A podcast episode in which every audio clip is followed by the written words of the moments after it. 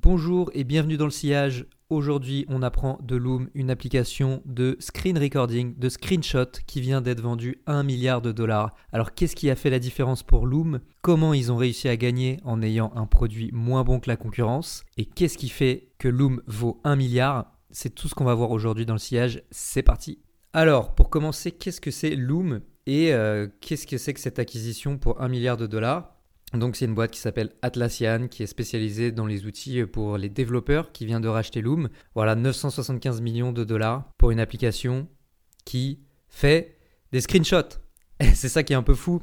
Et en réalité, on va voir justement, c'est le premier point que j'aimerais soulever aujourd'hui, c'est que Loom, euh, il y a beaucoup de gens qui ont un peu tendance à se dire, bah, c'est pas si compliqué comme application, quoi. Euh, ça enregistre ton écran, ça enregistre ta tête. Sauf qu'en réalité, c'est très différent de tout ça et c'est bien plus évolué que ça ne paraît. Et c'est ça qui est assez fou chez Loom, c'est qu'ils ont réussi à rendre enfantin quelque chose qui en réalité n'est pas du tout si simple que ça. Donc déjà des applications de screenshot, même vidéo, il y en a mille. Hein.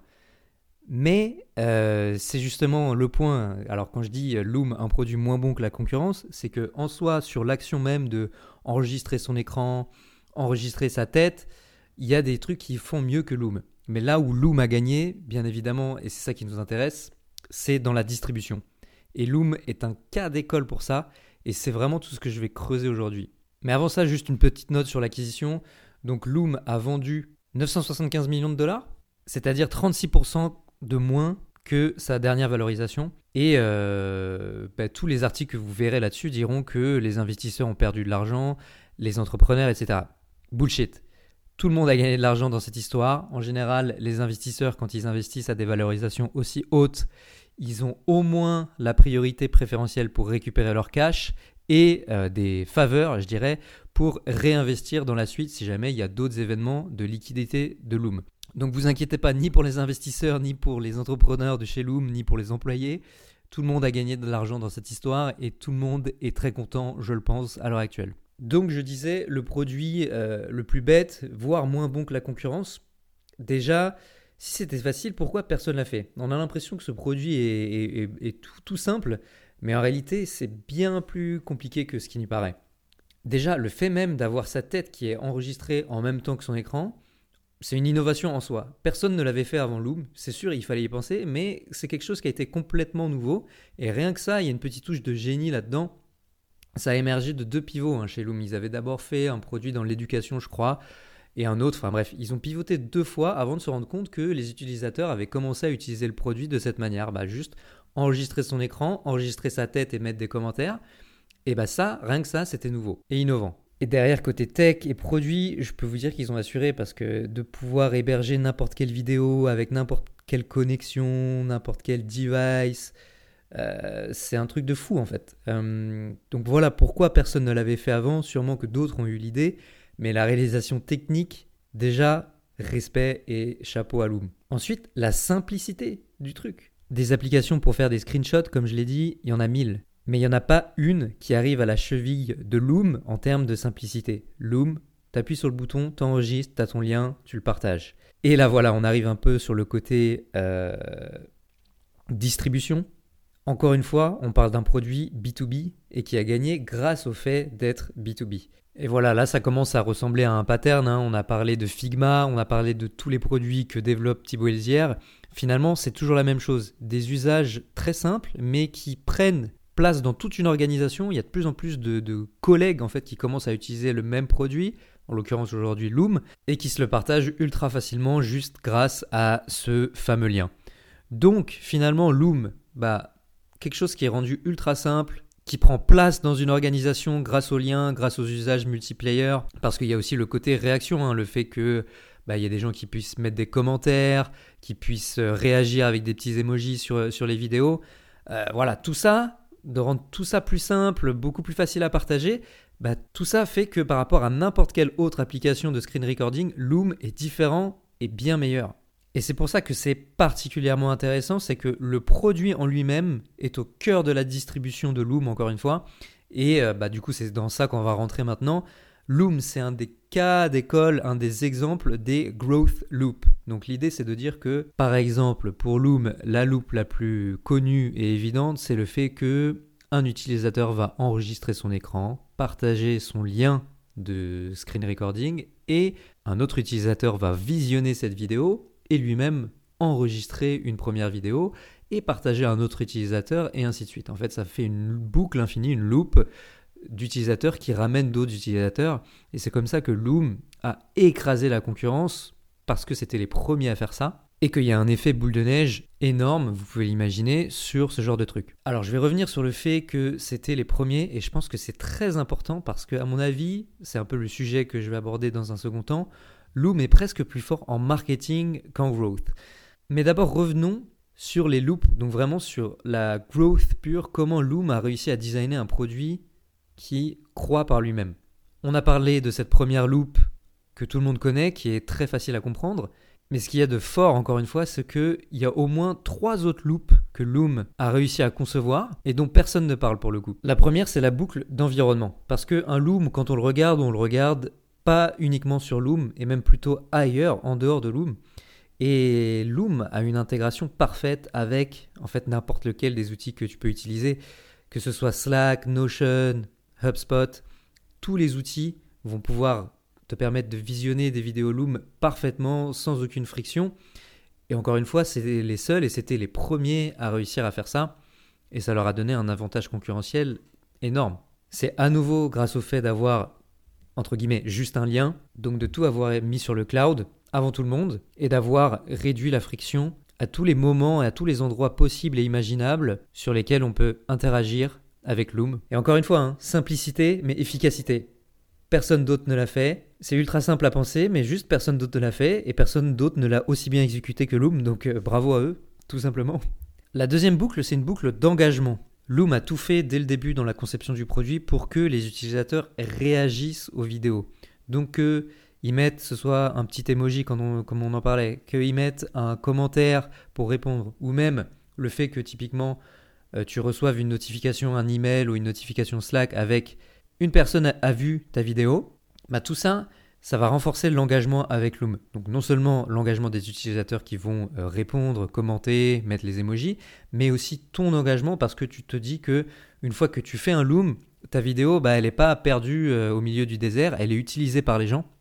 Et ça, c'est un truc qui est psychologique, qui fait que plus tu fais des looms, plus tu reçois un feedback positif sur le fait de faire des looms, et plus tu te dis que c'est bien de faire des looms et que tu devrais le faire de plus en plus. Et donc c'est comme ça que ça devient une habitude. Et ça évidemment c'est très très bon pour n'importe quel produit. Hein. Quand un produit devient une habitude, spécialement en plus dans le B2B, donc chez les workers, chez les travailleurs, et eh bien très souvent la boîte qui fait ce produit gagne. Et en parlant d'habitude, donc plutôt de, de rétention, la troisième boucle qu'on peut noter chez Loom, c'est la boucle de rétention.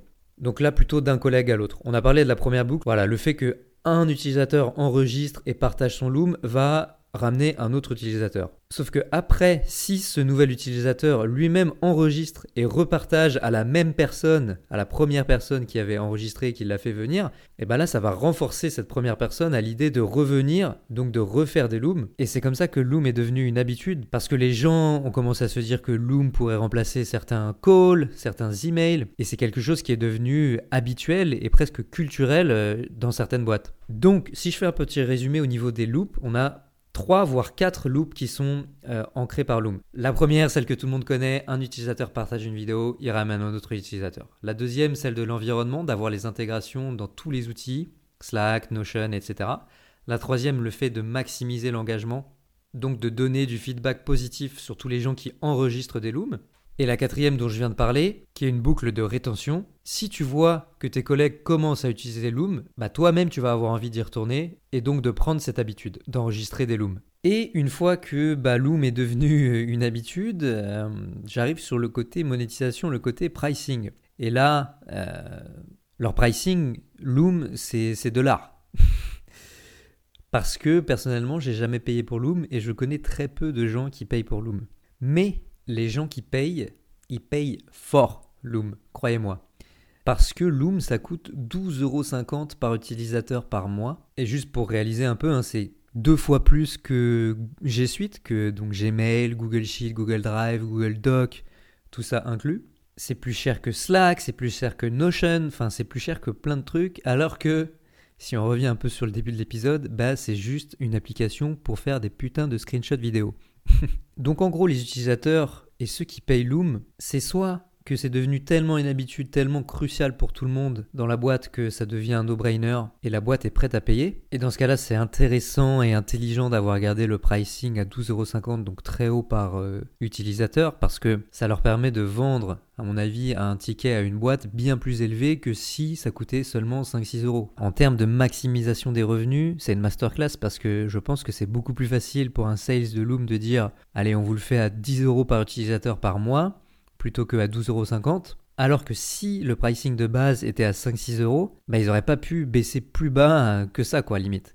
Donc encore une fois, très intelligent et très finement joué de leur part d'avoir fait ce truc des 25 vidéos gratuites avec une limite de 5 minutes pour faire en sorte que les utilisateurs qui payent, ils payent fort par contre. Et après, mention spéciale pour leur stratégie pendant le Covid, où là ils ont maximisé l'acquisition et ils ont profité de la vague bah, du remote euh, comme Zoom par exemple, où il n'y avait plus du tout de limite sur les vidéos, euh, le nombre de vidéos qu'on pouvait enregistrer. Et ensuite ils avaient réduit leur prix de 50% aussi pendant le Covid. Et cette année-là, ils sont passés de 2,5 millions d'utilisateurs à 10 millions en un an. Donc vraiment c'est à ce moment-là qu'ils ont tout explosé.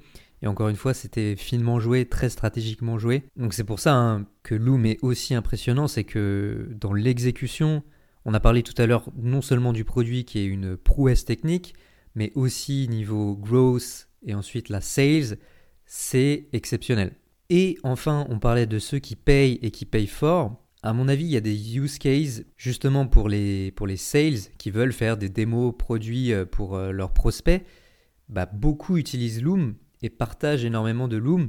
Et eux n'ont aucun problème à payer pour Loom puisqu'ils en tirent une valeur immédiate. Voilà, si un sales euh, convertit un client avec un gros ticket, disons, derrière pour n'importe quel produit, hein, je ne sais pas, mais grâce à un Loom, eh ben, il n'a aucun problème à payer 12,50€ euh, grâce à son bonus, grâce à son variable, disons.